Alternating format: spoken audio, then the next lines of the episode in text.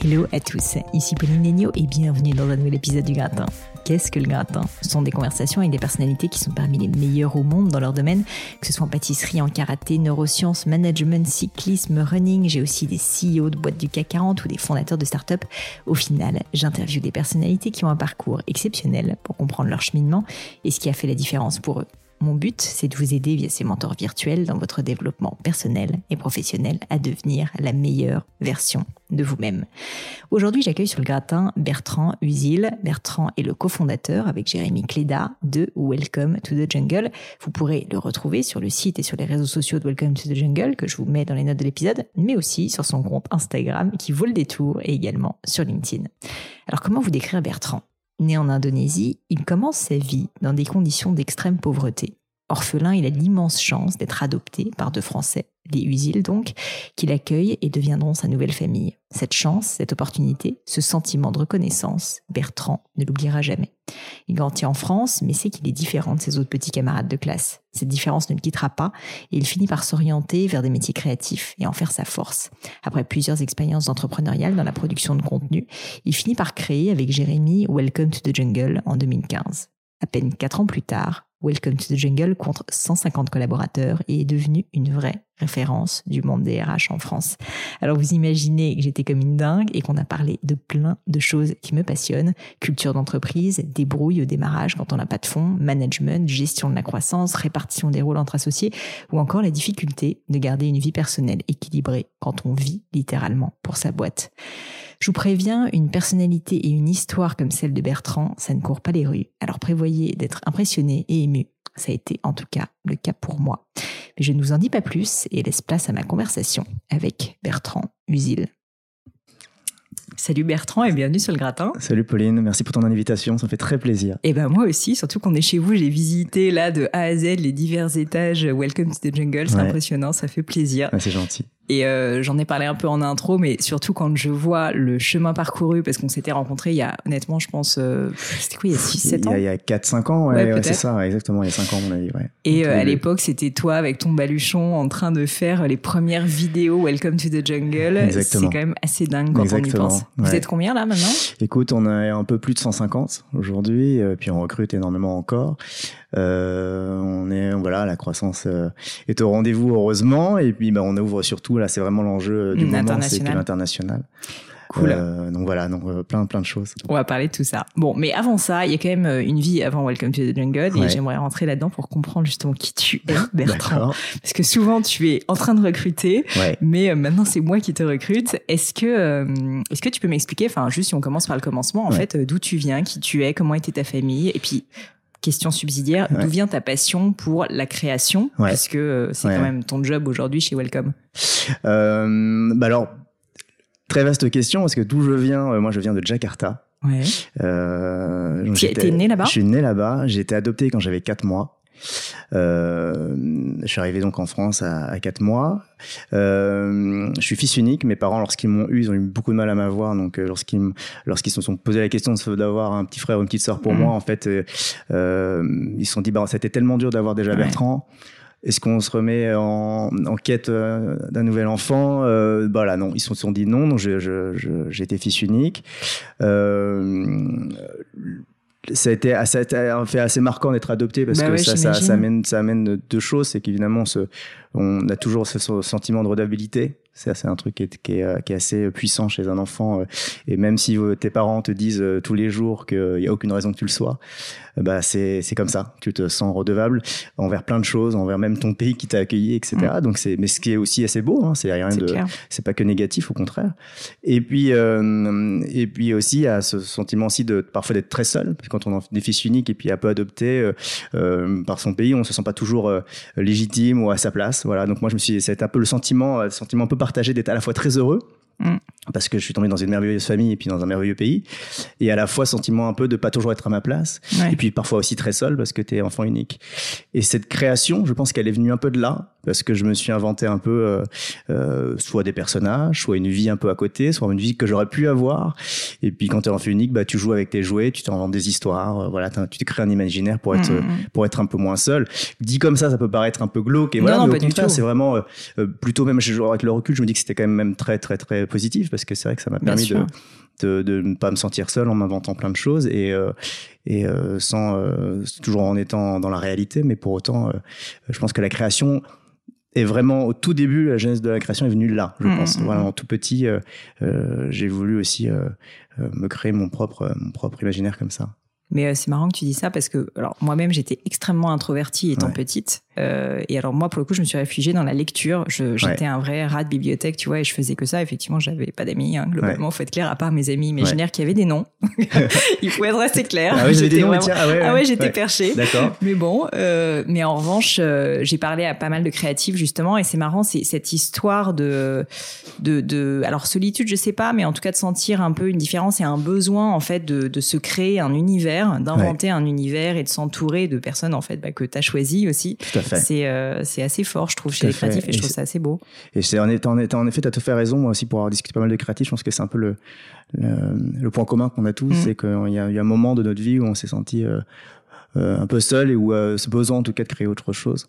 Tu as, eu l'occasion de retourner, j'imagine, à Jakarta Alors j'y suis. Mes parents, j'avais une dizaine d'années. on, devait, on, faisait un voyage en Australie. Et ils m'ont proposé de faire un petit détour par, par Jakarta pour montrer l'orphelinat et, et d'où je venais.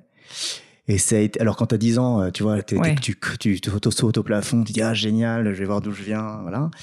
Euh, le truc, c'est que j'étais pas vraiment préparé, je me rendais pas compte en fait de, de la euh, de la différence. Donc moi j'arrivais, donc toi je suis arrivé à Jakarta, euh, il devait être, je sais pas, des 22 heures, le, voilà, il devait être 22 heures, il était tard.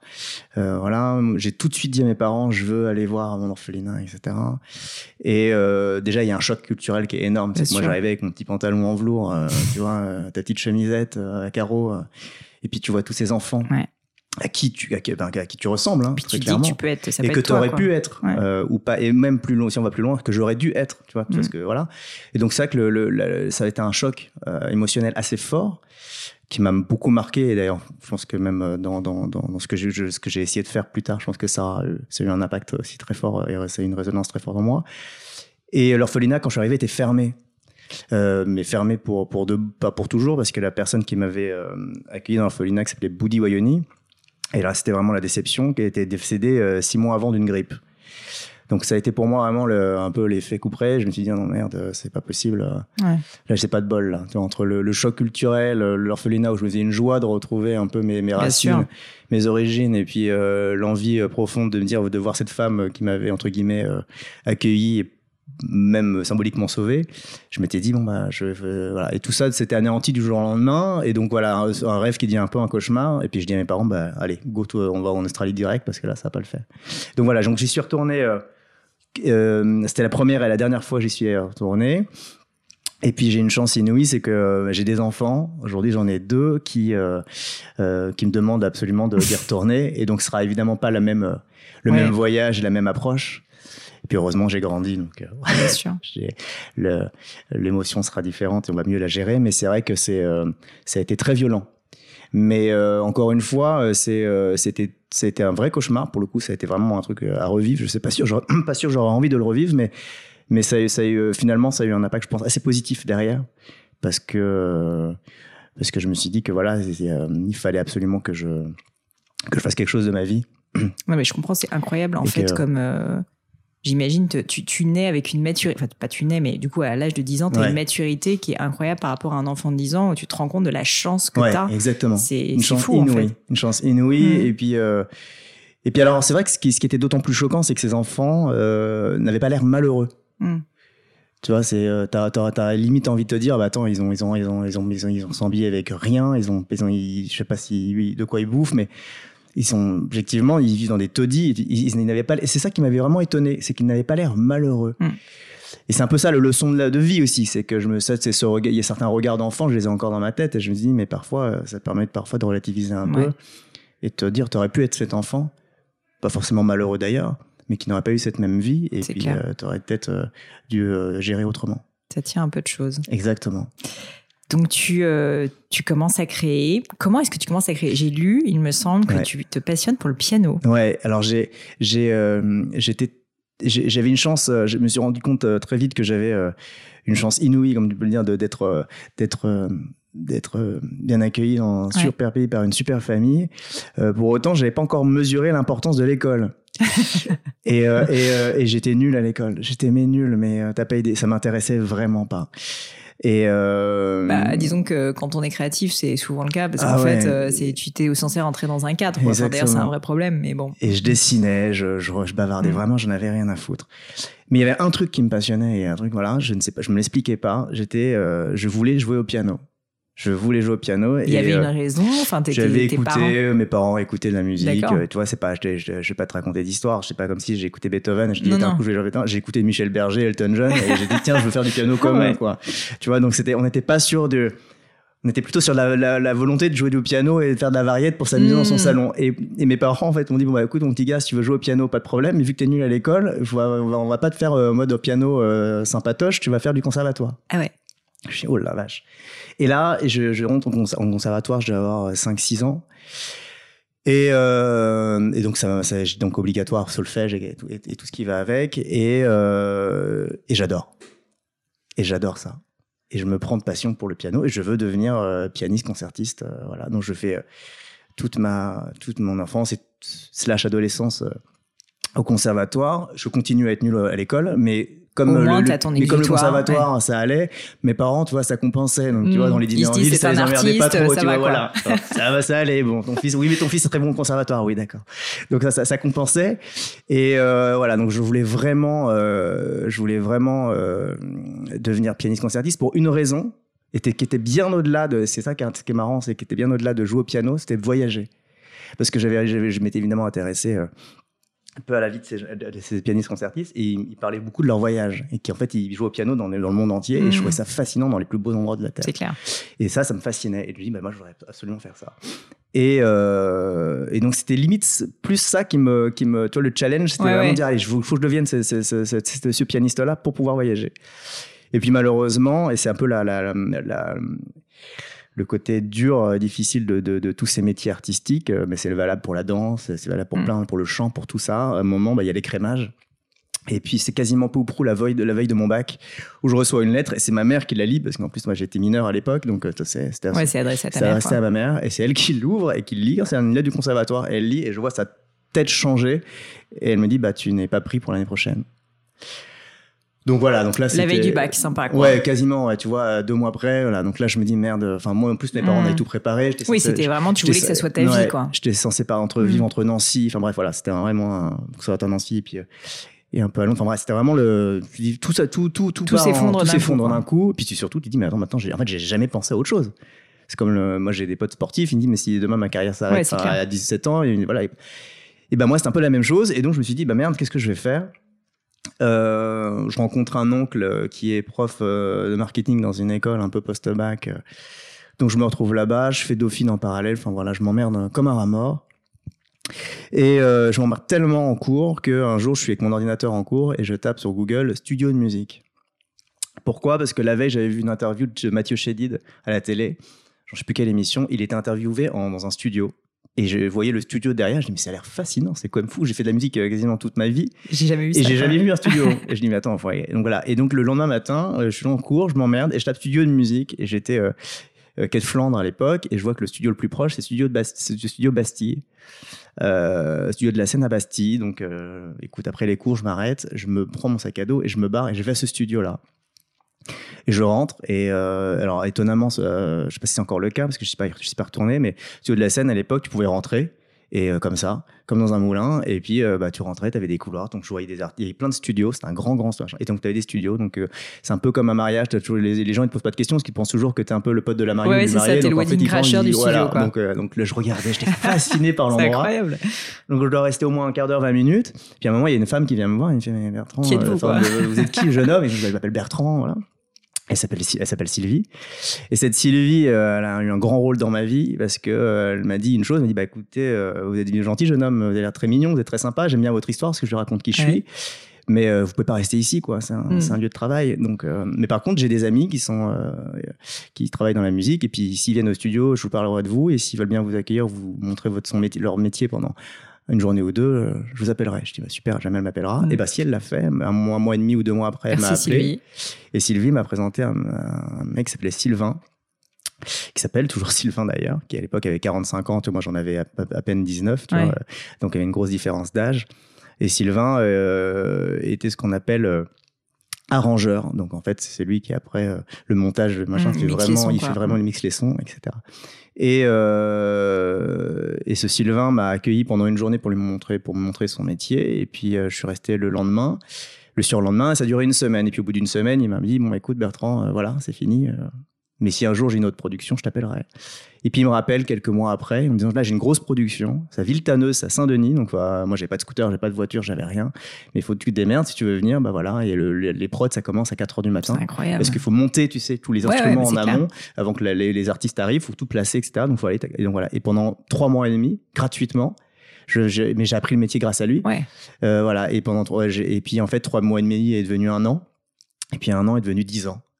Voilà, on est resté pendant 10 ans ensemble. 10 ans, t'as fait ça. On a monté des boîtes de prod ensemble, on a fait plein de trucs. Mais ça, je trouve ça dingue. Alors, j'adore cette histoire. Bah, tu l'avais certainement racontée, je la connaissais pas. Mais déjà, en fait, euh, learning numéro 1, en fait, juste par passion, tu fais un truc gratuitement. Ouais.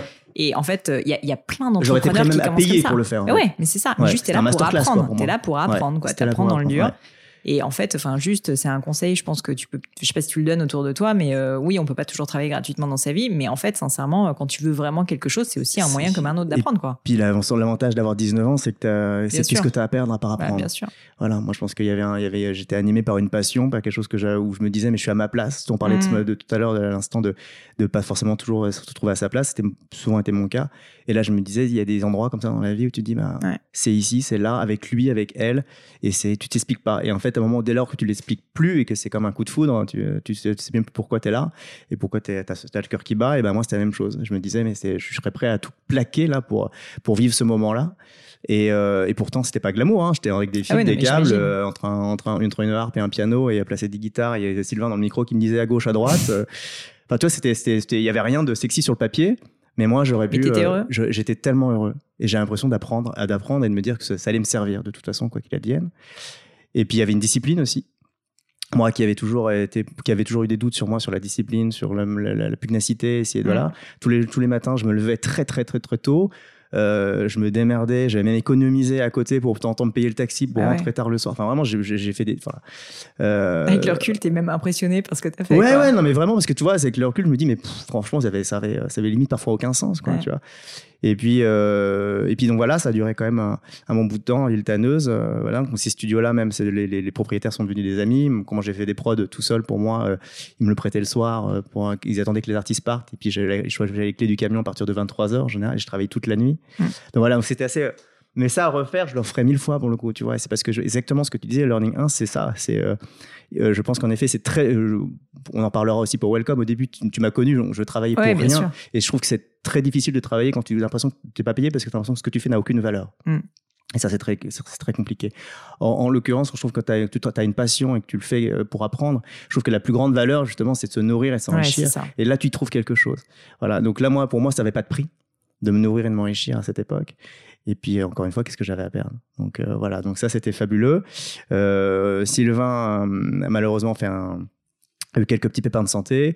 Et moi, j'arrivais un peu à un croisement, euh, un croisement euh, de, dans, la, dans ma vie euh, qui était un peu la, le sens que je donnais à mon travail. Ouais, c'est ça, j'allais te dire. Au bout de 10 ans, quand même, tu commences à te poser des questions. Tu te dis, OK, maintenant, bah, du coup, tu avais quoi, 28, 29 ouais, ans? exactement. Tu te dis, qu'est-ce que, qu'est-ce que je veux faire de ma vie? C'est est-ce que je reste là ou est-ce que je passe à autre chose? Exactement. Et exactement, tu as tout à fait raison. Et c'était surtout le, le, Moi, tu sais, je voulais donc devenir pianiste. J'avais quand même travaillé sur des œuvres pendant une, pendant une quinzaine d'années euh, et j'avais vraiment saigné pour ça c'était compliqué. Puis me retrouver finalement avec le recul un peu prise de hauteur en disant finalement ton métier tu gagnes tu gagnes plutôt pas trop mal ta vie en faisant trois notes sur un synthé. Je caricature mais c'était un peu ça quand même. À faire ce qu'on appelle de l'illustration sonore. Donc un terme pompeux pour dire qu'en fait tu composes trois notes sur un synthé. Et que euh, et que euh, et que tes que tes clients comprennent rien à ce que tu fais et que euh, c'est très compliqué. Voilà, tu te dis, euh, mm. est-ce que c'est vraiment ça que tu as envie de faire? Je faisais des vidéos pour des clips, euh, pour des marques de luxe. Je me disais, c'est sympa ce qu'on fait, mais enfin, en fait, la vraie, la vraie question, c'est mais qu'est-ce qui fait que ce que je fais, ça donne du sens et j'apporte quelque chose vraiment. Mm. à des gens ou à, moi-même. voilà, je me dis que la, boîte de prod qu'on avait, on avait toutes les coins, tous les coins de rue dans Paris. Donc voilà, je trouvais vraiment que je me, je me flagellais un peu peut-être, mais je me disais vraiment. euh, Parce que là, en fait, t'étais passé de, en gros, euh, le piou-piou exécutant à t'avais co-créé là, une, boîte, une nouvelle boîte Ouais, de prod, c'est ça ouais, Exactement. On avait créé quatre boîtes de prod avec Sylvain. D'accord. Une qui était spécialisée bah, en pub, l'autre en vidéo pub, puis l'autre en jingle radio. Enfin, on avait vraiment plein, plusieurs verticales. Euh, et à ce moment-là, moi, je discute énormément. euh, on se voit très souvent avec Jérémy. Jérémy Cléda, Le fameux. euh, le, le- le fameux, euh, Qui nous observe qui, qui, qui est nous observait, qui nous observe plus. Ouais, il en a eu marre. il, il en a eu marre.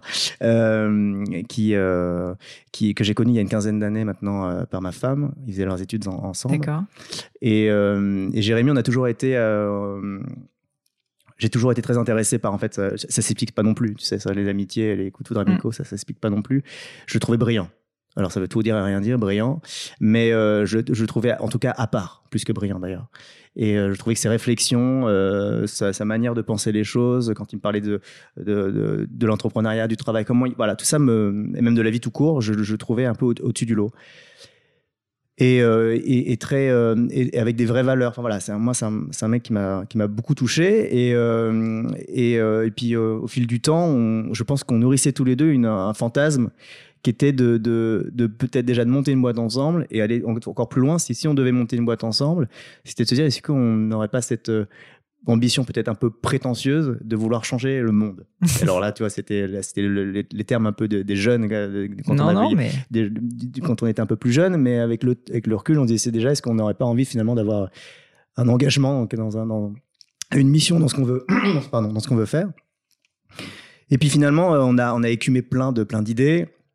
Je sais pas si tu as connu ça, mais euh, euh, où, euh, où tu prends une bonne bouteille de vin, Ouais, et, puis, et clairement. puis le lendemain matin, tu, tu, tu là, refais le monde, tu te dis voilà, c'est tu te prends dans les génial. bras, tu dis, puis on démarre, allez, dans deux heures, on se revoit, on démarre, et puis tu te rappelles deux heures après, tu dis, c'est de la merde, voilà. Donc, Mais ça, tu on- vois, ça fait du bien de le dire parce qu'il y a quand même pas mal d'entrepreneurs ou de futurs entrepreneurs qui écoutent le podcast ou de personnes qui Ouais. se posent des questions.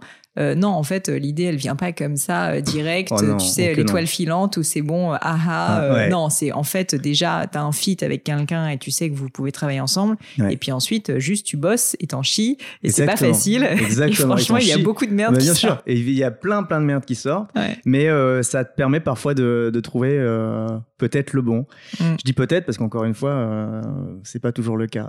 Et et, et, Jérémy, donc on avait écumé plein plein plein de bonnes idées, Vous avez eu de mauvaises idées, de fausses de- bonnes idées. Pardon. Dis-moi juste une idée pourrie que vous auriez eue, tu te rappelles Euh, on voulait euh, vraiment, on n'était pas loin de vouloir le faire. C'était, on voulait, c'était pas forcément pourri. Je sais pas si c'était pourri, mais on voulait monter un site, un espèce de de Kiss Kiss Bank Bank, Ouais. de pour relancer les séries qui étaient finies. Euh, Oui, voilà. d'accord, des anciennes séries, Voilà, c'est ça, pour Friends, relancer. Tu vois, et on dit, bah, tu mets, chacun met 10 balles, peut-être on, on va, on va choper la communauté de Friends, euh, donc il y en a, il y en a Mmh, quand même pas C'est mal. clair.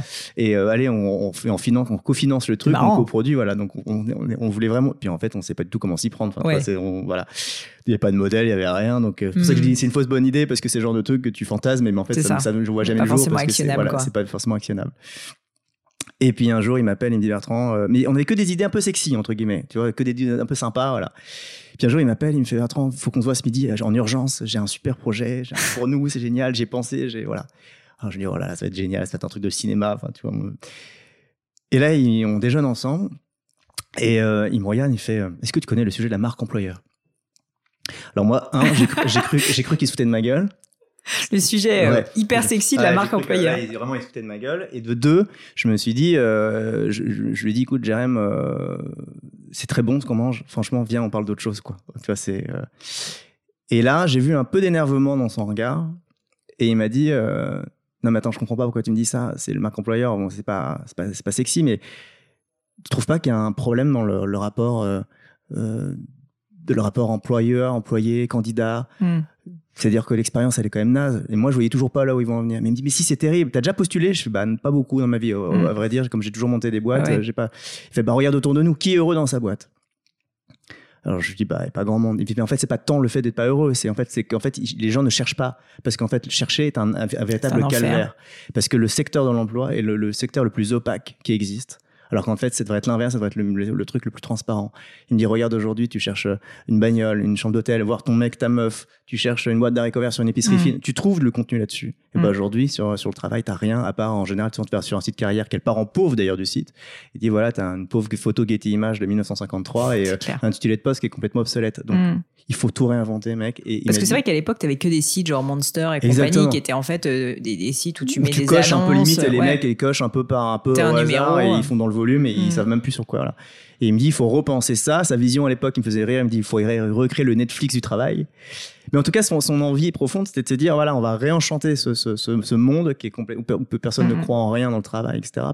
On sort des métiers euh, et en fait, on me dit, en plus, tu sors des métiers aujourd'hui. On dit que je vais être social manager, mais social manager, c'est pas le même métier qu'être social manager chez AXA que chez Gemio, j'imagine. Enfin voilà, et, etc., etc. Et il a réussi à me, à me convaincre qu'il y avait. Alors moi, au début, j'étais quand même, euh, pour, Ouais. être, pour être honnête, j'étais, voilà, franchement, je- enfin, même si je trouvais. euh, Bah, c'était un peu éloigné de toi finalement parce que t'avais jamais Ouais, je me, besoin je de me postuler. reconnais- je me Mm. reconnaissais pas dans le truc, quoi. Je me disais, attends, mais de quoi il me parle? Ça a l'air super. Enfin, tu vois, je me dis dans ma tête, je me dis, ça a l'air Mm. super son histoire, mais euh, bon, moi, ça me parle pas. Donc, euh, pour être honnête, quand on a sorti, sorti du déjeuner, je, suis, je, je me suis dit, bon, bah, il va le faire tout seul, hein, je crois. hein, ça, c'est, malheureusement, ce sera sans moi. Et puis, quelques jours passent, et puis. Et puis, c'est, comme un truc où t'as quand même, euh, t'as- tu te dis comme qu'il n'y a, pas de, y a pas, de, pas de hasard si t'en as parlé à toi, et pas. Voilà.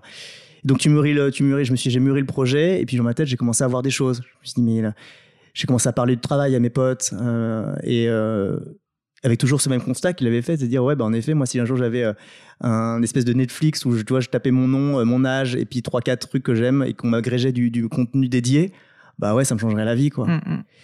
Et puis en fait euh, pour être honnête c'est vrai que le, le, le- c'était pas tant le de me dire je vais travailler dans le secteur RH ou l'emploi et tout, je me suis dit mais attends mais euh, en fait je l'ai. Je l'ai en fait, il a, il a raison, Jérém. Notre, notre projet mission, engagement, euh, de vouloir réinventer quelque chose et peut-être vraiment la vie de tes, de, de, trait de tes potes. Si de temps en temps on, fait des produits, on se dit bah ça touchera peut-être un tel, on le verra jamais, mais là on, on pourrait peut-être toucher du doigt et le voir au Mhm. quotidien.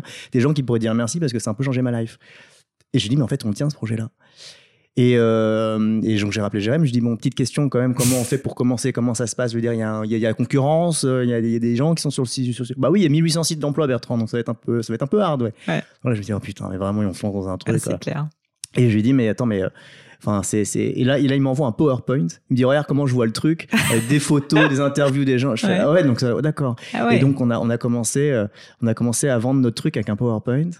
Et en parallèle, on a, on a, on avait économisé avec Jérémy, moi, on a un peu, un peu mis de thunes de côté et on a payé un, un développeur qu'on n'a jamais vu d'ailleurs, qui, habite en Bretagne Ouais. et qui a Qui commencé vous à fait le développer premier site. site quoi. Ouais, qui a commencé à développer Génial. le premier, il avait un, ouais. Et donc ça a commencé comme ça, et le, et donc au bout de, donc il m'avait parlé, il m'avait vraiment parlé en mars, en juin, on avait acté qu'on le ferait, en septembre on commençait, en 2014, et en 2000, en janvier 2015, le 16 janvier, c'était il y a pas aussi longtemps que ça, c'était notre nos Ouais, 5 c'est ans, on a, on a, on a, on- notre site sortait, voilà. Incroyable. Donc voilà. T'as eu un moment, euh, enfin, est-ce que vous avez eu un moment peur de bosser ensemble parce que vous étiez amis? C'est une question euh, un peu indiscrète, mais d'un autre côté, euh, je trouve que c'est tellement difficile d'afficher d'association et vous, en plus, vous étiez potes depuis 10 ans, tu vois, ou je Ouais, alors, Tu te dis, c'est quand même. euh, on n'était pas si potes que ça, D'accord. en fait, on, on était potes, tu vois. quoi. Mais... On se, on voyait souvent, on était, mais Mm. c'était pas du tout mon meilleur ami. Donc, t'avais pas peur de le perdre non plus, quoi. J'ai pas peur de le perdre. Et puis, euh, et puis je, et puis il y avait un deuxième truc, c'est qu'en fait, euh, je, je, je- et c'est ça où on- je pense qu'on a, on a réussi à, à construire quelque chose tous les deux euh, de manière très naturelle et assez sereine. C'est qu'il n'y a jamais eu de sujet d'ego. Alors dit comme ça, ça peut paraître un peu euh, Non, non, mais- tarte à la crème, mais euh, mais en fait, moi j'ai toujours dit, je vais, euh, comme Jérémy a eu la vision, il avait a toujours eu la vision un pour structurer une entreprise, de deux pour avoir la le- le- la vision de- du produit qu'il avait envie de monter. Euh, et moi plutôt la, la vision créa et de, de, co- de, de Bien créer sûr. entre guillemets entre guillemets l'écran au tout début je me suis dit bah en fait je vais servir et aider son projet. Et donc je me suis jamais vu le truc au cofondateur au machin. Moi j'ai toujours dit euh, euh, moi mon truc ça a toujours été de mon de, j'ai un côté leadership avec l'humain et de, de un peu sûr. meneur d'homme et tout ça. J'aime beaucoup ça. Et puis euh, au côté créa. Mais je me suis toujours dit ça va aider euh, Jérémy et son pro- le, le projet. Et, et, et donc on n'a jamais eu finalement c'est jamais marché dessus Mais tu vois, ça, je pense que c'est une force incroyable que vous avez eue et Ouais. je pense qu'il t'est quand même beaucoup dû aussi, même si Jérémy a Ouais. certainement à jouer, mais c'est tellement fréquent, on le sait, les cofondateurs qui se mettent sur la gueule parce que, euh, Ah, en fait, à un moment donné, il faut décider qui est le CEO et euh, et il y en a un qui en prend pour son ego et qui machin. terrible Mais Ouais. en fait, c'est stupide parce que c'est pas qu'il y en a un qui est mieux que l'autre, c'est juste que chacun a ses forces. Exactement. Et voilà. Donc, euh, Exactement. mm. Et ça, ça a été clair dès le début. Et puis moi, euh, après, moi, j'ai, ça s'explique pas. Mais a, ça nécessite beaucoup de recul. ça Et- nécessite beaucoup de recul. Après, on a toujours eu, même si on n'était pas meilleurs amis au début, Euh, moi, je connaissais quand même son passé, son parcours, etc. Euh, et, euh, et c'est quelqu'un pour qui j'ai énormément de bienveillance. Alors pareil, c'est un mot un peu le gavaudé dans les valeurs aujourd'hui, mais là, je parle vraiment en termes d'amitié. C'est, enfin, j'étais dès- prêt dès le début à le protéger. Et ça, c'est un truc vraiment, je pense qu'en fait, C'est un peu le, la leçon numéro 2, entre guillemets, pour moi, dans l'entrepreneuriat, quand on monte un avec un associé ou une associée, c'est de, d'avoir cette volonté de se protéger Ouais. les uns les autres. Et, euh, quoi Oui, pas être en compétition avec ton Exactement. associé. Et, euh, voilà, quoi qu'il. Et qu'on n'est pas dans le challenge de- Mm. à, se- à se montrer euh, qui aura la meilleure idée, etc. Au contraire. Et je pense que ça, c'est un truc, euh, Jérémy et moi, et c'est d'ailleurs l'entreprise le ressent, et c'est pour ça que les équipes ont toujours eu, je pense, euh, du respect pour ça. Je est- pense Ça crée en plus une culture de boîte. quoi. Exactement. Ils ont toujours senti qu'on avait, euh, au-delà du respect qu'on a euh, l'un pour l'autre, euh, cette envie de se protéger. Et qu'on était, les- ne- il ne pourrait rien nous arriver parce qu'on se protégerait tout le temps. Donc ça, c'est... et ça, ça, ça, ça, je, je peux le signer aujourd'hui. Ça, a existé, ça existe toujours et ça existera tout le temps. Donc voilà, c'est un truc... c'est un truc qui est, je pense, fondamental quand tu veux faire un- quelque chose de pérenne et surtout... euh, Mm. Et nous, on ja- on s'est- on n'a on n'a jamais eu de mots durs, tu vois. On, a, on s'est toujours dit les choses, mais on n'a jamais. On a, ce qui permet justement de se dire les choses et jamais de manière euh, Mhm. frontale. Voilà. Donc non, non, c'est une, moi j'ai une association de rêves. C'est euh, c'est limite trop beau pour être vrai, moi. C'est Donc euh, Écoute, Ouais. t'as bien de la chance. Non, mais c'est suffisamment rare pour être noté. C'est pour ça ouais, que non, c'est pour ça. je, aussi, ouais, tu je vois. suis tout à fait d'accord avec toi. C'est parce que nous, on a, on a, des- on perd souvent des entreprises. Ouais. Sur Welcome, euh, on en heureusement, on n'en perd pas beaucoup, mais on en perd quelques-unes chaque année. Et, euh, et la, la raison euh, officielle, c'est souvent euh, économique. Mais nous, quand on gratte un peu, euh, on se rend compte que c'est souvent des sujets d'ego et que euh, c'est des associés qui sont tirés dans les pattes, qui remettent plus dans le même sens et qu'on fait exploser la boîte. Bah, c'est ça, parce qu'en fait, faut réaliser que si tu as deux, les deux leaders, en gros, ou les trois leaders qui tirent dans des sens différents, en fait, juste, c'est vraiment, ça écartèle, Ça écartèle exactement. la boîte. exactement. Si on revient euh, au début, euh, donc vous avez quand même, j'ai l'impression, une vision assez claire finalement de ce que vous vouliez, et ça m'intéressait d'en parler parce que au final, il y, a- il y a assez peu de boîtes, tu vois, qui se lancent en se disant voilà à quoi ça va ressembler. Et vous, j'ai l'impression quand même, alors peut-être en grande partie du AGRM, mais toi aussi quand même sur la partie créa. En fait, euh, est-ce que tu, tu me corriges hein, si je dis une erreur, Ouais. mais, mais c'était c'était le cas, c'est-à-dire que vous saviez globalement là où vous vouliez aller, Ouais. ou, ou ça a quand même beaucoup évolué, je m'en rends pas compte. Euh, non, alors on a toujours su où on voulait aller. Le seul, le seul hic du début, c'était le modèle. On n'en avait Mm. pas. Bah ouais. Euh, Ah, vous saviez pas de modèle du tout. Non, on n'avait pas de modèle Ah ouais. économique. Clairement, on ne savait pas comment on allait gagner notre vie. C'est quand même dingue quand tu penses. Ouais, on était persuadés qu'en fait, euh, ça avait le. Vous pensiez que ça allait être quoi? Euh, nous, on était persuadés qu'en fait, voilà, que, que le faire du- d'une plateforme de contenu et de créer donc un média, et ça, ça, ça, ça, je le- on, on le doit tous à GRM, c'est-à-dire d'assumer le, le mot média. Mm. Euh, qui plus est, quand tu dis mot média, je crois que tu es assez bien passé pour savoir que quand tu dis un mot média, les investisseurs, euh, les mecs se barrent. Euh, ça, ça peut te dire qu'on souvent, au début, on disait plateforme, Mm. marketplace, enfin des trucs, hein, tu Ouais. vois, machin, pour déguiser un peu l'histoire. Mais non, Jérémy, à un moment, a dit non, on a un média et c'est comme ça. Et, euh, et notre et notre et notre et notre business euh, et notre c'est pas euh, de, de, de, gagner de l'argent sur les recrutements parce que ça tant mieux si les entreprises arrivent à recruter mais nous on doit être payé pour ce qu'on sait faire le mieux c'est du contenu. Voilà et euh, c'est ça où euh, c'est là où il a été je trouve très fort.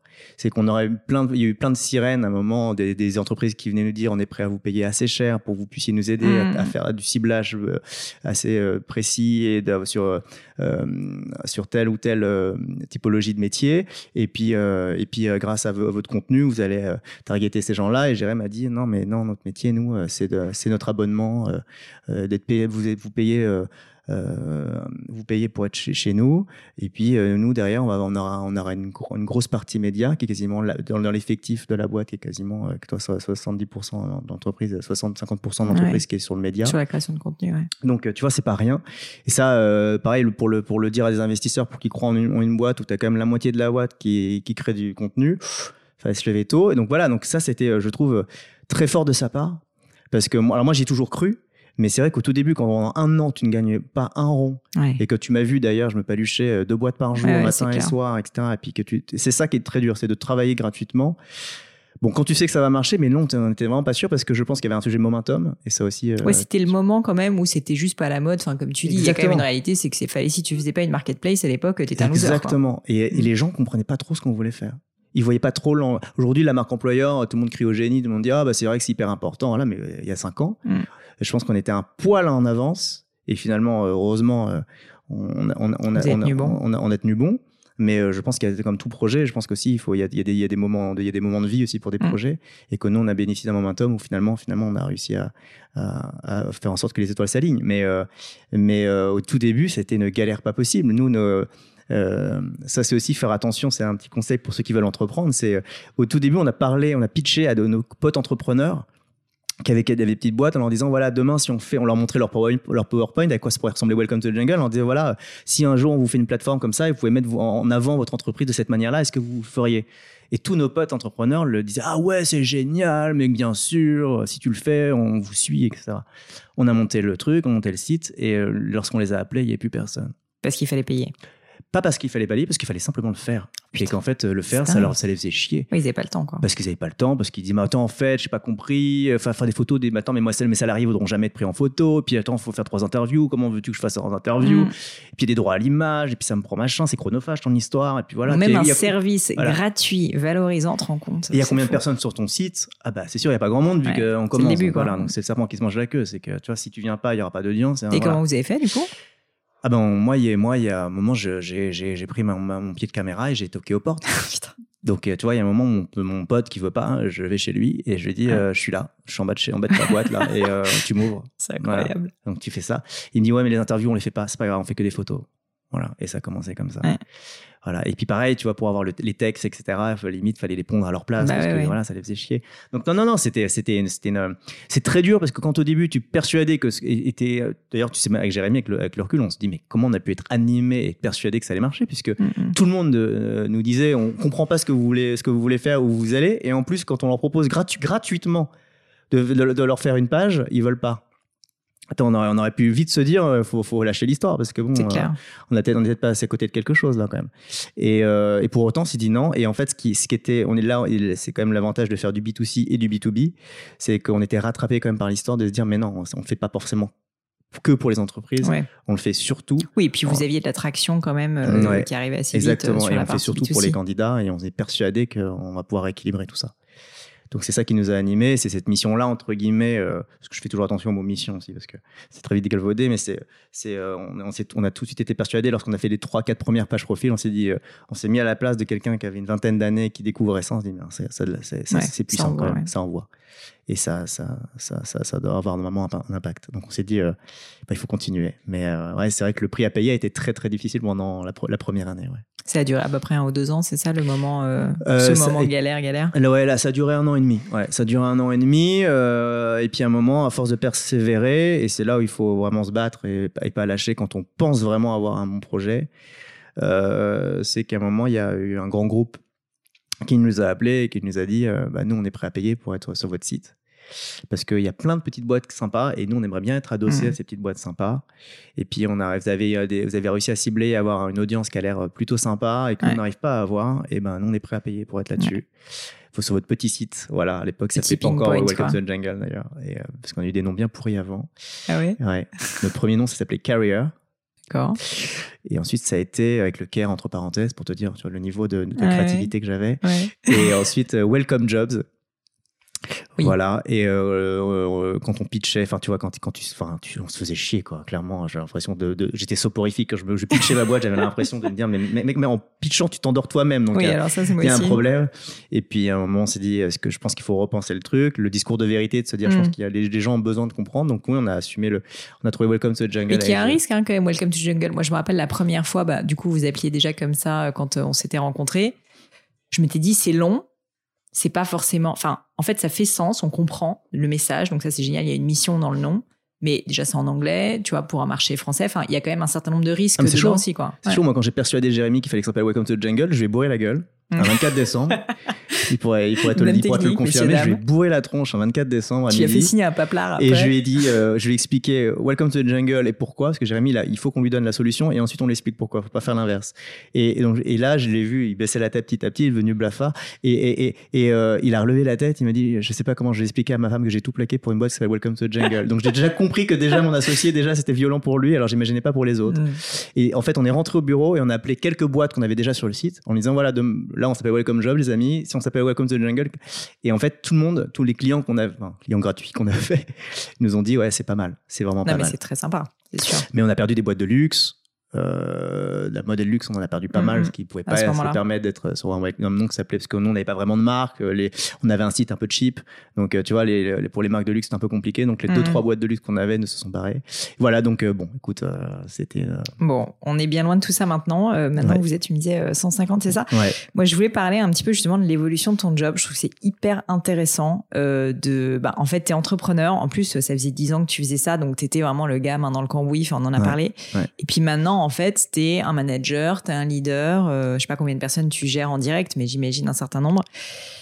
Quels ont été pour toi les grands enseignements, tu vois, de cette évolution de carrière, de, de ta carrière à toi personnelle, de euh, ben je suis Bertrand et euh, je, je gère tout tout seul et euh, je me lève à 4 heures du mat, à euh, maintenant, à maintenant en fait, je dois gérer des gens. Ouais. Comment ça se passe? Écoute, été assez progressif.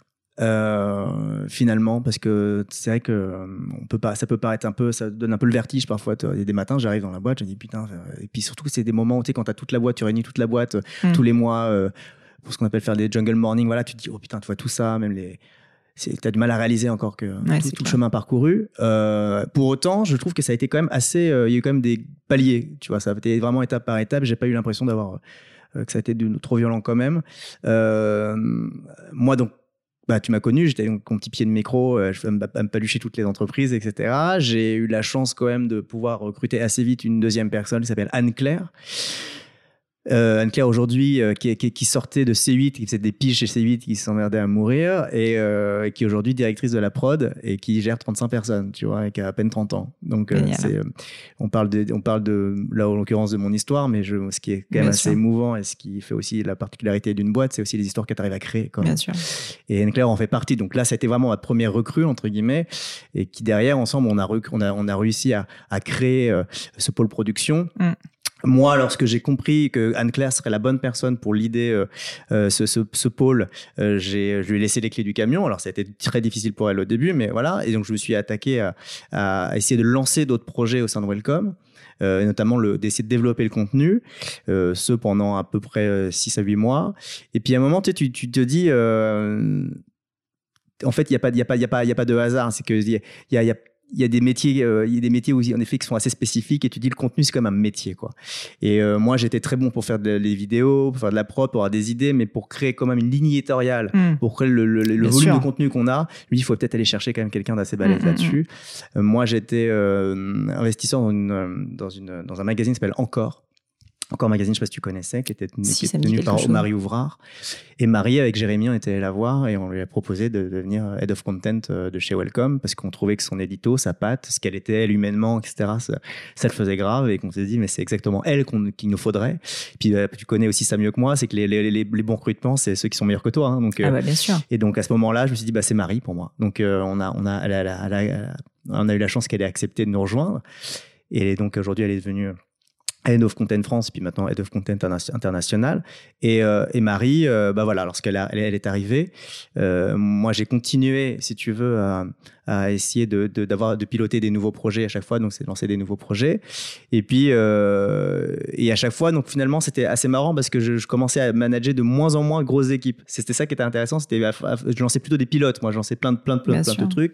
Puis c'est un peu comme l'entrepreneuriat, c'est que dans tous les pilotes qu'on faisait, souvent, je me rendais compte que 95% c'était de la merde aussi, mais c'était, c'était, c'était Non, intéressant. mais ton rôle, en fait, finalement, c'est d'être créatif, Ouais. c'est-à-dire de lancer des Ouais, choses. de lancer Et des je trouve choses. que c'est hyper intéressant parce que souvent, en fait, quand on est entrepreneur et qu'on lance sa boîte, bah, le management, tout ça, c'est les trucs Ouais. qui nous rebutent un peu. T'embauches, mais en fait, t'embauches, t'aimes pas trop déléguer parce que tu dis que tu vas le faire mieux toi-même, etc. Et en fait, ce que je trouve assez puissant dans ce que tu dis, c'est que c'est un très bel exemple où euh, on, on se rend compte qu'en fait, déjà, t'as l'humilité de te dire, bah, il y a un moment donné, il faut que je recrute quelqu'un qui va le faire mieux que moi et qui Ouais. va le faire dans la durée. Et moi, mon job, c'est autre chose. C'est pas en fait de gérer cet opérationnel d'une certaine manière, c'est d'avoir la vision, de recruter la bonne personne, de la faire grandir, et puis après, de lancer de nouveaux filets et de faire évoluer et de développer. Et c'est en fait, ça reste très entrepreneurial, quoi, comme démarche. Exactement. Et nous, on essaie de créer justement de l'entrepreneuriat C'est dans, dans notre boîte. Et Jérémy, et, euh, parce que là, je parle de- du côté créa, mais Jérémy est aussi créatif que moi finalement dans l'entreprise. Euh, voire plus d'ailleurs, c'est que Jérémy lui aussi euh, lance plein de projets. Mm. Et en fait, nous, ce qui nous, a- ce qui nous pousse à faire ça, c'est de monter les bonnes épices, les bonnes squads, de, bon, de créer le bon management pour ça. Et puis ensuite bah, de laisser faire l'histoire. Je dis souvent les cofondateurs en fait sont des emmerdeurs de première parce qu'en fait c'est des ah, gens qui lancent tout le temps ah des trucs, les gens n'en peuvent plus dans les équipes. Ah non mais je le vois, t'entends. Et d'ailleurs c'est un peu la vanne, euh, c'est un peu le running joke du, dans, la boîte. C'est euh, qu'est-ce qu'ils vont encore nous sortir de l'ordre des fagots les, de l'ascar là. Et à chaque fois et d'ailleurs c'est souvent des, idées un peu un peu un peu chez père et donc on, sent, t'entends les équipes qui en ont un peu plein, plein, cul de, de, nos idées. surtout que maintenant si tu veux à force d'avoir de le contenu pour rien de cacher, donc on l'a officialisé il y a pas longtemps. Moi, je me suis posé la question. Maintenant, à un moment, toi, tu arrives à un moment d'une vie de boîte où tu te dis, bah, quel est mon rôle? Bien sûr. Euh, moi, j'ai eu la chance en plus de lancer des, formats vidéo euh, qui n'ont pas trop mal marché, un peu, un peu humoristiques et tout. Là, je relance une nouvelle série avec Fred Testo. Enfin, tu vois, c'est, on, fait des trucs un peu, un peu perchés. Et Jérémy veut que j'entretienne un peu ce côté grain, que j'incarne un peu ce côté grain de folie dans, dans, l'entreprise. Mais il faut faire attention au côté grain de folie parce qu'à la force de, de, jouer le grain de folie, euh, je pense que tu peux te prendre à ton propre jeu et puis faire, mm. n'importe quoi. Et donc, je pense que justement, moi, j'étais arrivé à un moment où euh, je trouvais que c'était intéressant de développer des nouveaux formats un peu grain de folie, tout en continuant à faire des, des formats très, très, un télo entre guillemets parce qu'on fait des, des, des, docs euh, assez poussés du, contenu des articles toujours très sérieux parce que je pense que le travail ça reste quand même nos conférences je pense que le travail c'est un sujet qu'on doit respecter mm-hmm. et que et qu'on doit prendre très au sérieux donc on s'est jamais permis de de, devenir le bagel du travail. Mais euh, c'est en revanche, euh, le petit grain de folie, il faut le garder et c'est ce que j'essaye de faire. Mais ça me prenait, ça me prenait plus aujourd'hui 100% euh, de mon temps, même si je mhm. pilotais d'autres projets. J'en ai parlé à Jérémy et, et, aux deux autres associés en disant bah voilà les amis, moi je pense que je pense que j'ai encore plein de mal de choses à faire chez Welcome, mais je pense que j'ai le sens de mon travail globalement, je peux j'ai besoin de faire autre chose. Et puis je trouve que quand tu es créatif, moi je m'estime un peu créatif aussi, tu as un moment donné besoin d'air. Tu as besoin euh, d'aller voir ailleurs pour puiser. Moi, je te donne les, mon, désolé de parler de moi, mais mon exemple personnel, c'est que moi, ça faisait aussi 7 euh, ans, tu vois, que j'avais créé ma boîte ou 6 ans que j'avais créé ma boîte. Et à un moment donné, en fait, si tu veux apporter ça, et je me vois exactement comme toi, la personne qui allait euh, sortir un peu des nouveaux projets, bah en fait, euh, si jamais tu es, un peu tout le temps dans ton microcosme, tu as du mal à trouver des nouveaux projets euh, vraiment différents, tu vois, pivoto. Et donc, par contre, si tu sors un peu, tu vas faire autre chose, ça s'enrichit en fait. Et je trouve que les projets appellent les projets. Et moi, euh, le nombre de fois où, via une interview, tu vois, comme je suis avec toi aujourd'hui, via le matin, bah, en fait, ça m'a donné des idées pour ma boîte. Bah, et je pense que c'est hyper enrichissant. Exactement. et alors, Welcome aussi m'a permis ça aussi, toi, de rencontrer, d'être au cœur du réacteur de plein d'idées, mmh. etc. Depuis de, de, de me dire, on faut pas s'arrêter à. Et, euh, et donc voilà, moi, j'ai, grâce à, certaines vidéos, j'ai été repéré par, par une agence artistique que j'ai signé. J'avais, tu sais ce que. Je, bah, je dois dire que tu as quand même un talent d'acteur euh, qui est assez drôle. enfin, non, mais c'est vrai. C'est gentil. Et, et, et, euh, et, euh, et en fait, moi, j'avais, j'avais, j'avais commencé à écrire, mais tu sais, c'est le truc que tu n'assumes pas vraiment parce que c'est pas ton métier, voilà. Mais donc, tu dis, tu n'es pas légitime, donc tu laisses ça à la cave. Puis l'avantage d'avoir signé dans cette agence, et je leur ai montré un peu ce que j'avais écrit. Ouais trouvais ça intéressant. Donc là, on est en train d'écrire une série ensemble avec des auteurs, un long. Et puis en parallèle, et puis à un moment, euh, il y a des issues d'acting qui arrivent. Et puis, euh, et puis euh, là, j'écris un seul en scène avec Fred, avec Fred Testo. Donc des trucs qui font que tu dis, attends, en fait, Bertrand, là, t'as as plein de trucs qui arrivent et tu, ça peut pas. voilà, il faut, faut pas que ça devienne schizophrénique. Mm. Et, et puis surtout, vis-à-vis de, il faut être honnête aussi vis-à-vis de Jérémy euh, vis-à-vis de tes investisseurs. Bien sûr. Voilà. Et donc, c'est pour ça que j'ai dit à Jérémy, je pense qu'il va falloir un moment acter le fait que. Bien sûr, tu passes à J'ai Welcome, je pense encore un peu besoin de moi et j'ai, moi, j'ai, je pense encore à pouvoir apporter des choses, mais ça, il faut aussi que j'y trouve aussi mon compte. Bien sûr. Et donc, c'est pour ça qu'on a acté qu'aujourd'hui, je suis, à, je suis à 50% chez Welcome et 50% dans mes, dans mes nouveaux projets.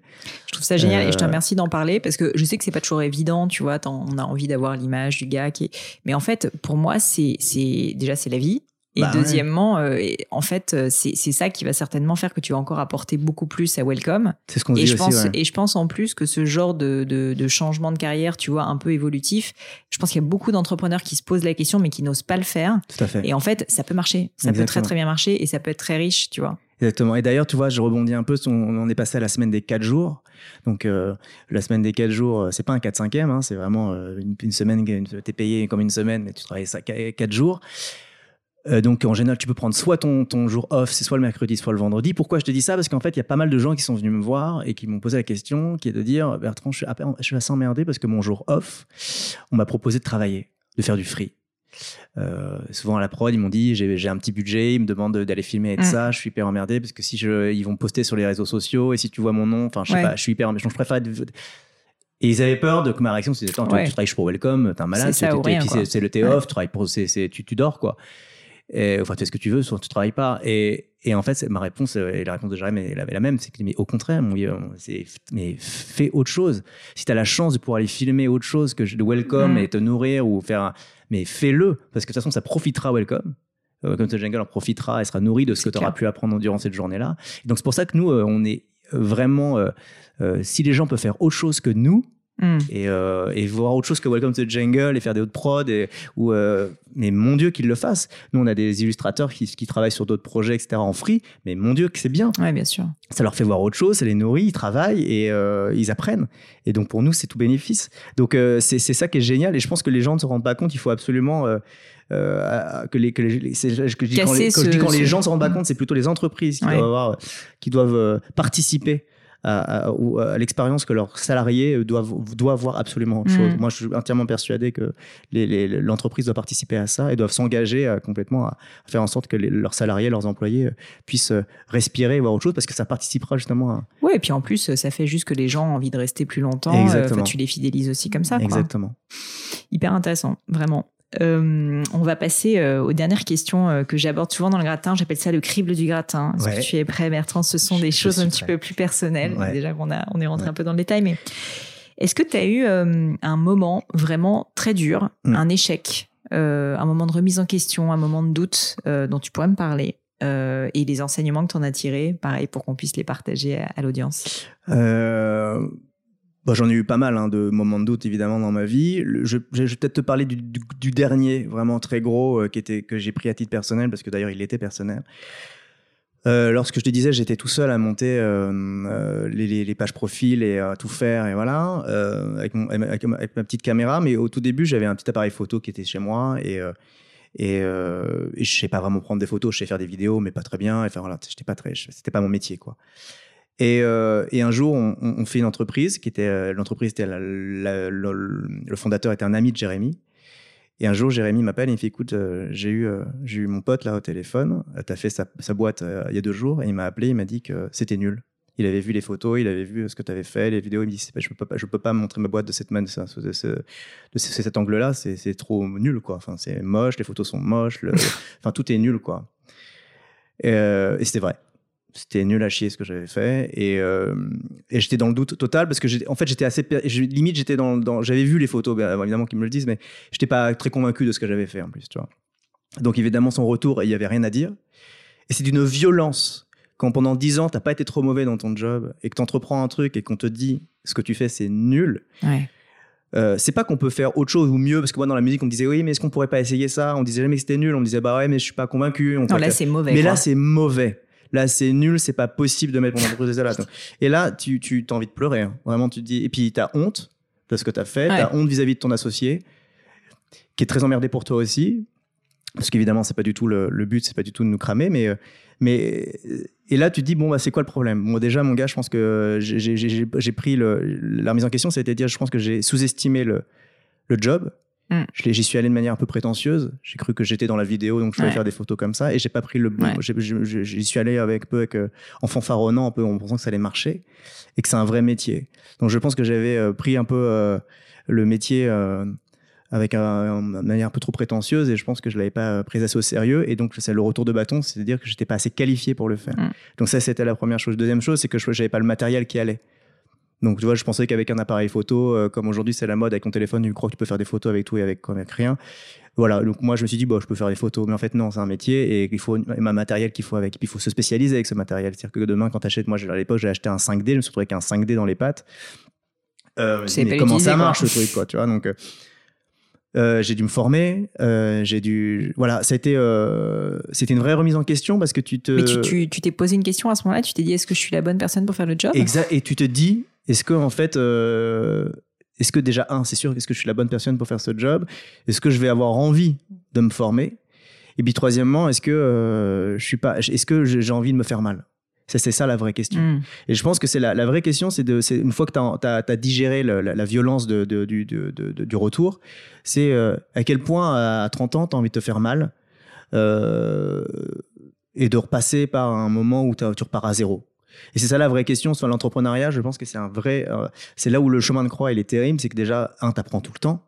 Mais, euh, mais surtout qu'au départ, je pense qu'il faut avoir l'humilité de se dire que tu pars de rien. Quoi. Je te parlais, de, je, te, je faisais référence avec, le, avec euh, nos potes qui t'avaient dit oui, on vous suit si vous le faites. Bah non, ils te suivent pas. Ouais, t'as rien. Euh, les gens qui te disent je te, je te, je te donnerai un peu d'argent si tu commences, en fait, ils t'en donnent pas. Et que tu crois que tu, tu vas être bon dans un truc, en fait, t'es nul. Et je pense qu'il faut avoir l'humilité de se dire, il faut partir du principe qu'on est nul. On a peut-être la vision, on a peut-être la bonne idée, mais ce qui fait qu'un un, un, projet marche, c'est l'exécution. Et c'est ce que d'ailleurs.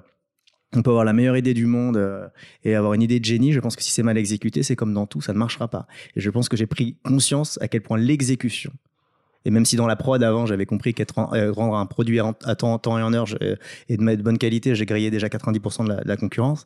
Mais, mais, mais là, je me suis mais remis. Tu as compris vraiment l'investissement que, l'investissement que ça allait être, à quel point Mmh. ça, allait, ça, allait, ça allait être douloureux et à quel point il n'y a pas d'âge pour se remettre en question et pour repartir à, de rien.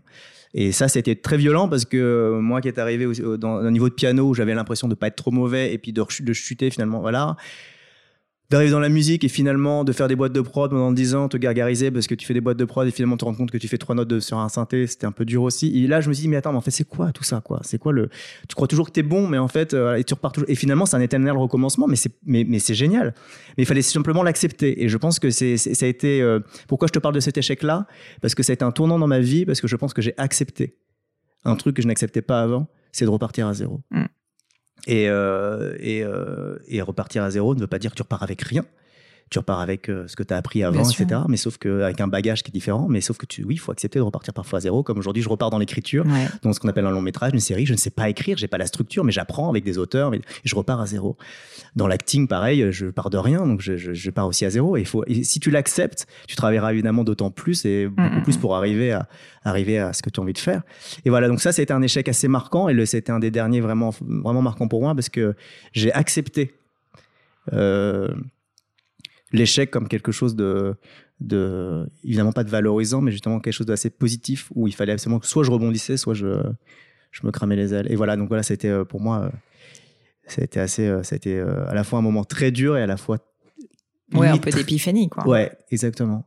Et Jérémy, euh, ça, ça a créé un truc entre nous deux aussi.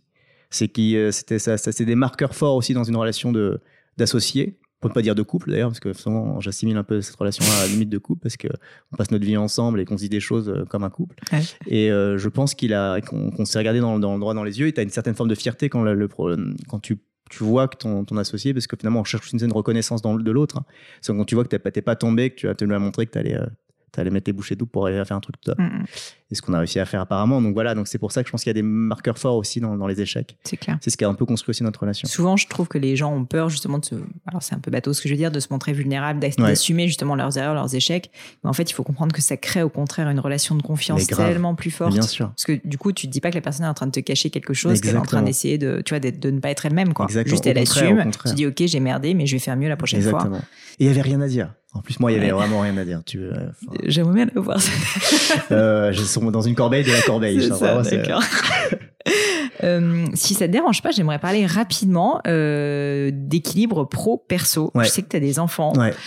Euh, T'habites pas tout près d'ici. Ouais. Est-ce que ça a été un sujet pour toi? J'imagine que oui. Est-ce que tu as pris des décisions à un moment donné qui pourraient être éclairantes, euh, pareil pour l'audience, sur euh, comment bah, justement mettre une limite, tu vois, entre ta vie professionnelle et ta vie personnelle? Comment est-ce que tu organises ça? Est-ce que tu as des astuces? Enfin, Tu vois, c'est un peu basique comme question, mais en gros, comment tu gères euh, le fait d'avoir euh, quand même bah, ton moment, ton Bertrand euh, de chez toi, ta femme et tes enfants, ouais. et, euh, et, et, tout le reste de tes activités? Euh, Moi, je pense que j'ai... alors, concrètement, euh, je ne sais pas si ma femme écoutera euh, ce podcast, mais euh, donc ça m'oblige à ne pas mentir et à dire voilà. strictement la vérité. Moi, j'ai flingué un peu ma je famille. Je lui ai envoyé direct. Ouais, tu peux ouais, tu peux l'envoyer direct. Non, j'ai, euh, il, faut que c'est au moins que c'est. Euh, voilà, je pense que le, ton podcast avoir au moins l'exigence de la, de, la, de la vérité, de la vérité, c'est que moi, j'ai, non, non, vraiment, j'ai flingué ma famille. Euh, au tout début de, de, de, Welcome to the Jungle, ce qui est très difficile. Euh, je sais pas comment toi tu as vécu l'entrepreneuriat au tout début, mais tu as l'impression que ce que tu fais, euh, ça a beaucoup plus d'importance que le reste. Bien sûr.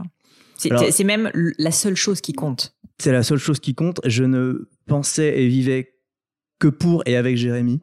C'est, mmh. euh, je ne voulais euh, absolument, je, je, on en chiait, mais, mais parce qu'en fait c'est un tel effort, je pense ouais. que t'as pas le choix. Si tu te dis pas ça, tu le fais pas. Exactement. Et, euh, et moi, alors après, je parle pas beaucoup. Euh, de mes, du travail quand c'est quand on est dans le dur. avec ma femme s'appelle Marie et, je j'en parlais pas beaucoup. Et donc je pense qu'en plus je, me disais de manière un peu peut-être je sais pas un peu un peu conne, elle peut pas comprendre. à l'époque, elle parce que pareil, aujourd'hui elle est décoratrice d'intérieur, donc elle a monté sa propre boîte et tout, mais à l'époque elle, elle, mm. travaillait, elle travaillait pas pour elle. Et donc je me dis, bah, elle peut pas comprendre l'entrepreneuriat, c'est un truc, faut le vivre pour comprendre. Donc je pense que je, me sentais un peu seul dans ce truc-là, et je me suis un peu isolé tout seul. Euh, mes enfants étaient en très bas âge, et euh, pour être parfaitement honnête, c'est pas ce qui m'intéressait le plus euh, de, en tout cas, ça m'intéressait moins que ma boîte. Voilà. Et moi, je suis pas partisan des, de, de, de, ceux qui disent qu'ils montent leur boîte pour, pour, c'est pour ça que je disais tout à l'heure pour sauver le monde, etc. Je, je, disais ça avec des pincettes parce qu'au début, tu montes une boîte un peu pour toi quand même. Mm. C'est que moi, je l'ai fait de manière très égoïste. J'ai monté ma boîte, personne m'y a obligé. Je, l'ai fait pour moi. C'était ton kiff, C'était mon kiff, c'était mon épanouissement personnel, mon sens dans le travail, euh, je le trouvais là-dedans. C'était de me lever le matin, de retrouver Jérém et d'en chier. Voilà, c'était euh, mon kiff, c'était ça. Et, euh, et, donc c'était très égoïste. J'ai préféré très très c'est vrai pendant quelques années, les deux trois premières années de la boîte, j'ai préféré ma boîte à, ma famille. Euh, et, c'est très dangereux. Et euh, au-delà d'être dangereux, c'est pas normal. Et mmh. euh, je le regrette énormément. Je, je, suis pas sûr que si à refaire, je ferais pas la même chose parce que je vois pas comment j'aurais pu faire autrement aussi. Parce que je me suis investi pleinement et je pense que c'est que comme ça que tu y arrives. en revanche, c'est là où c'est vrai que c'est que c'est terrible, c'est qu'il y a un moment, tu crois qu'il n'y a que ça qui existe et qu'il n'y a que tes problèmes. Et que, euh, je trouve qu'on vit dans un monde où, quand tu entreprends, il y a une espèce d'écosystème. Ce mot est très mm. à la mode, écosystème d'entrepreneurs. Et donc, tu vis avec des entrepreneurs et donc tu ne, as l'impression que tu, d'ailleurs, tu te raccroches à eux parce qu'eux vivent comme toi. Donc, euh, finalement, tu crois que c'est. l'impression que c'est normal, Tu as l'impression que c'est normal, mais en fait, non. Euh, moi, j'ai perdu. Moi, c'est une époque aussi, j'ai perdu quasiment tous mes potes parce que c'est ça, il m'intéressait moins et euh, voilà. Et donc euh, tu as l'impression de marcher sur l'eau tu as l'impression et puis tu te confortes aussi dans, dans l'idée que tu es un mec un peu à part que, personne te comprend que te comprend. et mm. que toi tu es en train de changer le monde mais pas eux. Enfin tu as une espèce de truc un peu mm. bizarre dans ta tête alors que pas du tout en vrai euh, au contraire d'ailleurs. Et, et donc ça c'est vrai que ça a été ça a été c'est très très difficile. Et d'ailleurs les cicatrices pour rien te cacher il y en a toujours et que bah, j'essaie de les penser petit à petit euh, parce que maintenant j'ai retrouvé un équilibre. Euh, j'ai dit j'ai retrouvé, et donc tu vois, comme, ça veut dire que je l'ai pas toujours trouvé, au contraire. Et donc j'ai retrouvé depuis quelques mois, et donc je parle, je te parle en mois et pas en année. Euh, c'est assez récent cet équilibre-là, cette envie aujourd'hui de, de, de, me recentrer sur l'essentiel qu'est ma famille. Je dis bien l'essentiel, et c'est pour ça que le, ceux, qui entreprennent et qui sont jeunes parents, moi j'investis dans quelques entreprises et il y en a certains, je sais, qui sont jeunes parents, et c'est vraiment la première mise en garde que j'ai pour eux. Je préfère qu'ils plantent leur boîte mais qu'ils restent avec leur famille que l'inverse.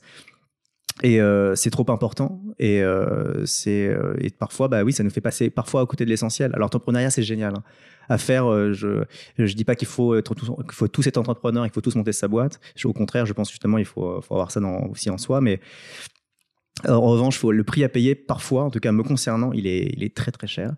Et euh, c'est pas toujours facile. Et euh, j'ai fait aussi des sacrifices qui sont, qui sont difficiles. C'est évidemment beaucoup moins voir ses enfants, mm. euh, de pas être là physiquement ou mentalement là pour eux. Et euh, aujourd'hui, même si j'ai retrouvé euh, ça avec eux, parce que je, je, je, je, pourrais plus vivre sans, mais c'est, ouais, ça a été très très compliqué. Donc moi, j'ai pas la,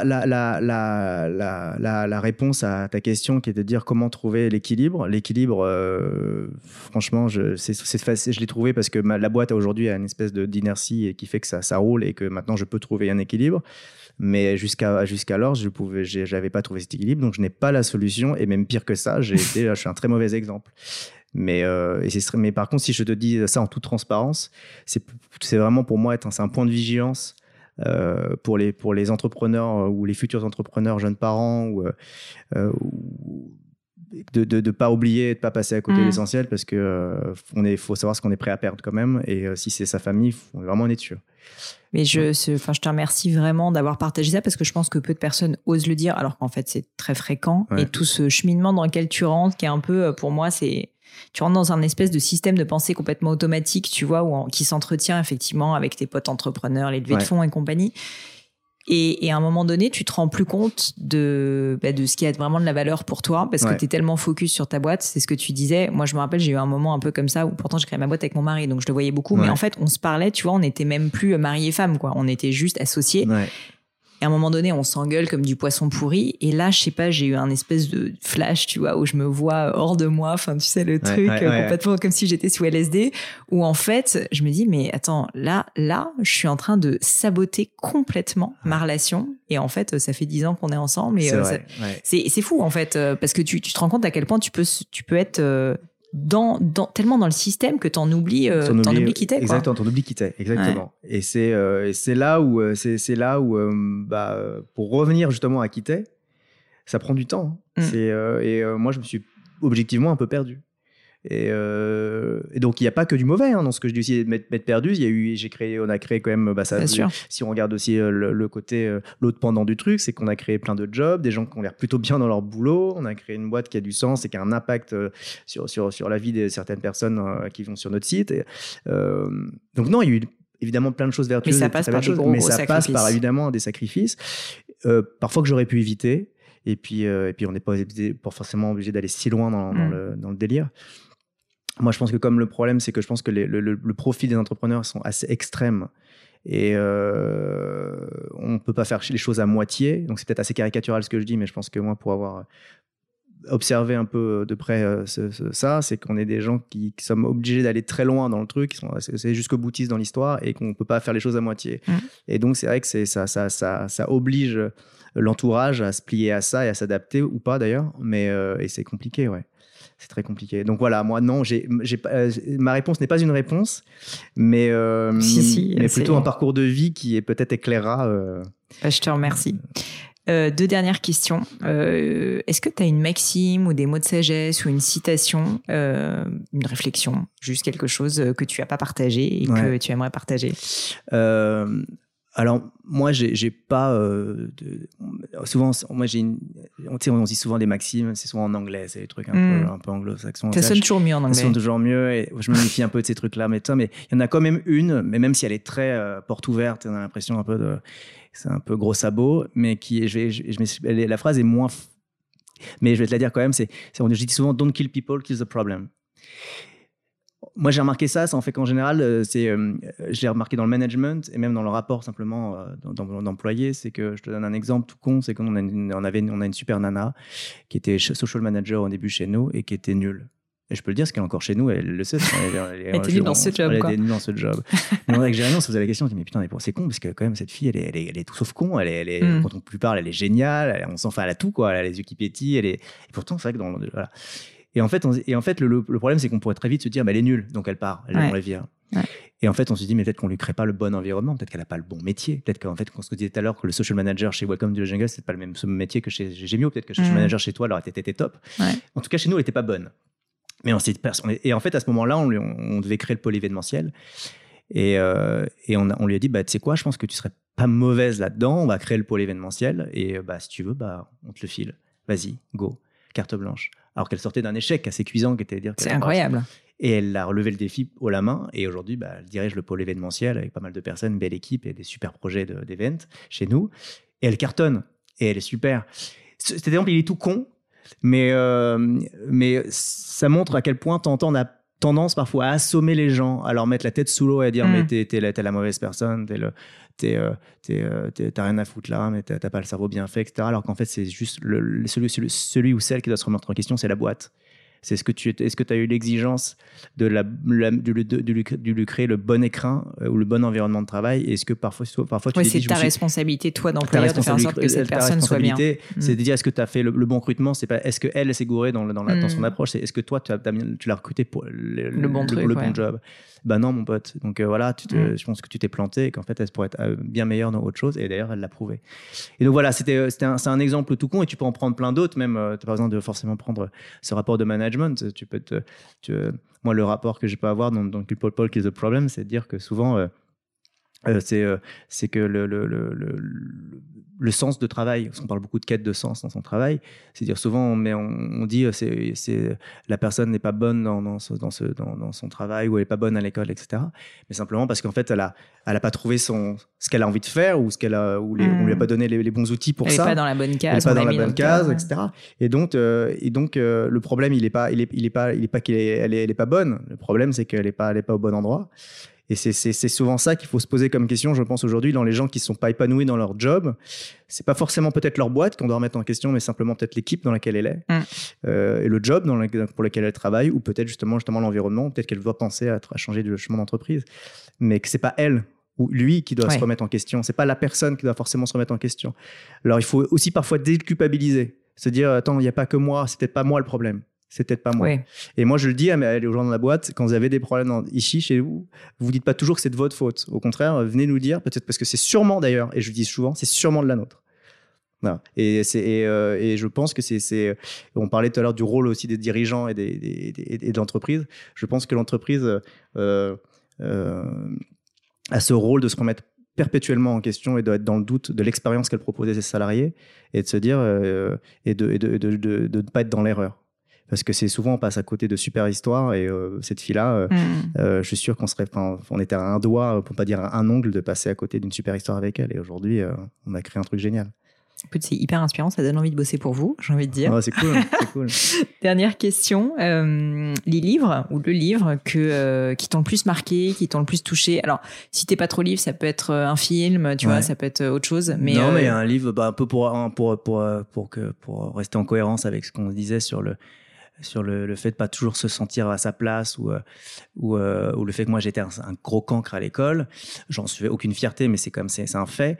Euh, il y, y, a un livre qui m'avait énormément marqué, qui a eu un impact énormément aussi dans, dans ma vie, qui s'appelle Chagrin d'école de Daniel Pénac, qui était lui, qui est un, qui est un auteur et un écrivain reconnu aujourd'hui, et, d'ailleurs j'adore son style d'écriture, et qui était un lui qui, qui, était une, qui une biographie qui explique bah, son ah parcours d'écolier ah, et qui était une nulle à l'école. Et à quel point ça l'a cassé et à quel point on lui, on lui disait qu'il était con. Hein, euh, euh, et, ses parents avaient honte de lui. Ça, brisait, ça, ça, ça, a brisé son enfance, être nul à l'école. Donc évidemment, moi, je me suis reconnu énormément là-dessus, là, là, dans, dans, son parcours. Et ça, m'a, ça, et ça a eu un enseignement très fort pour moi, c'est que bah, quand, j'ai, quand j'ai lu son livre, je me suis dit, bah, on n'est on, on pas obligé de devenir n'importe quoi et n'importe qui. Euh, parce qu'on est nul à l'école et qu'on peut trouver sa voie. Et je lui dis, lui, il a trouvé sa voie en tant qu'écrivain. Mm. Et, et, pourtant, il sait très bien écrire, alors qu'apparemment, il avait des notes de français de merde. Donc je me suis dit, bah, on peut devenir apparemment quelqu'un et surtout pas quelqu'un dans le sens propre, euh, valorisé ou dire, bah, c'est quelqu'un, c'est quelqu'un, c'est-à-dire qu'il a trouvé son, son, son, son, son truc à lui, quoi, qu'est l'écriture. Mm, mm, mm. Et donc ça m'a, ça m'a, ça m'a amené là-dessus. Je me dis, et pourquoi pas moi l'écriture, la créativité, etc. Et donc c'est là où j'ai commencé à écrire. Donc c'est à partir de ce livre-là. Donc ça a un peu changé ma vie et puis de me dire que voilà, euh, il fallait que si euh, cette envie profonde de me dire que moi euh, j'avais une chance inouïe, c'est que le destin s'était un peu occupé de moi et qui m'avait mis dans des dispositions assez exceptionnelles dans ma vie. Et, et, il fallait que je fasse en profiter le plus grand nombre. Et je pense que Welcome a été finalement sans le savoir euh, finalement la meilleure des manières de pouvoir concrétiser, concrétiser tout ça. Et je m'en étais pas rendu compte à quel point j'avais envie euh, justement que de faire en sorte que après ce livre, que j'ai envie que ce, livre ne parle, me parle pas qu'à moi et que pour tous ces gens qui n'ont pas forcément trouvé leur voie. Et d'ailleurs, il y a pas que, il y a des gens très bons à l'école aussi qui ne trouvent pas forcément leur Bien voie sûr. aussi. C'est même souvent le cas aussi. Exactement. Mm. Et c'est pour ça que je me suis dit, il faut absolument que que j'arrive à à faire passer ce message au plus grand nombre et qu'on on doit avoir cette exigence-là de trouver ce, qu'on, ce qui nous plaît et ce qu'on a envie de faire. Voilà. Bertrand, merci pour tout. Merci Pauline, merci à toi. Si on te cherche sur le monde merveilleux du web, quel est le meilleur endroit pour te trouver, te stocker, te suivre? Donc on va bientôt découvrir euh, tes nouvelles activités. Ouais, ça c'est pas pour tout de suite. Bah écoute, non, bah, j'ai un petit compte Instagram. Euh, honnêtement, je suis pas très euh, réseaux sociaux. J'arrive pas encore à, faire des stories, des trucs. Enfin, j'en fais quelques-unes, mais c'est pas.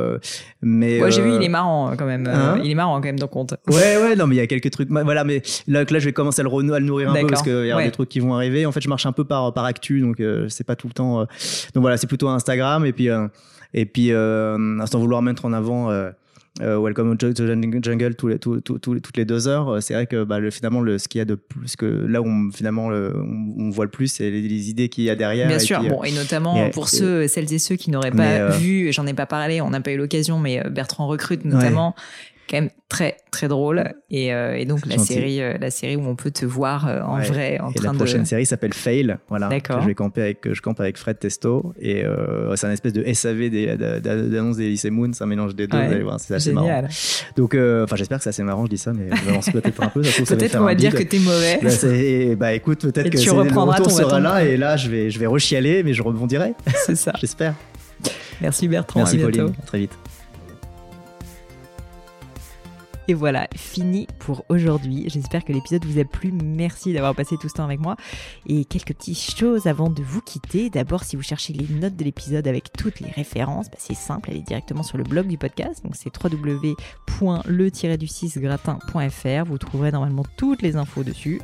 Aussi, si vous souhaitez me contacter pour me poser d'autres questions, que je mettrai d'ailleurs peut-être un jour sur le podcast, ou me proposer de nouveaux invités, ou juste me faire un feedback, me proposer un livre, peu importe à la rigueur, et bien surtout n'hésitez pas à le faire. J'aime bien répondre. D'être assez actif sur les réseaux sociaux et en particulier sur LinkedIn et sur Instagram qui sont mes deux réseaux sociaux de prédilection.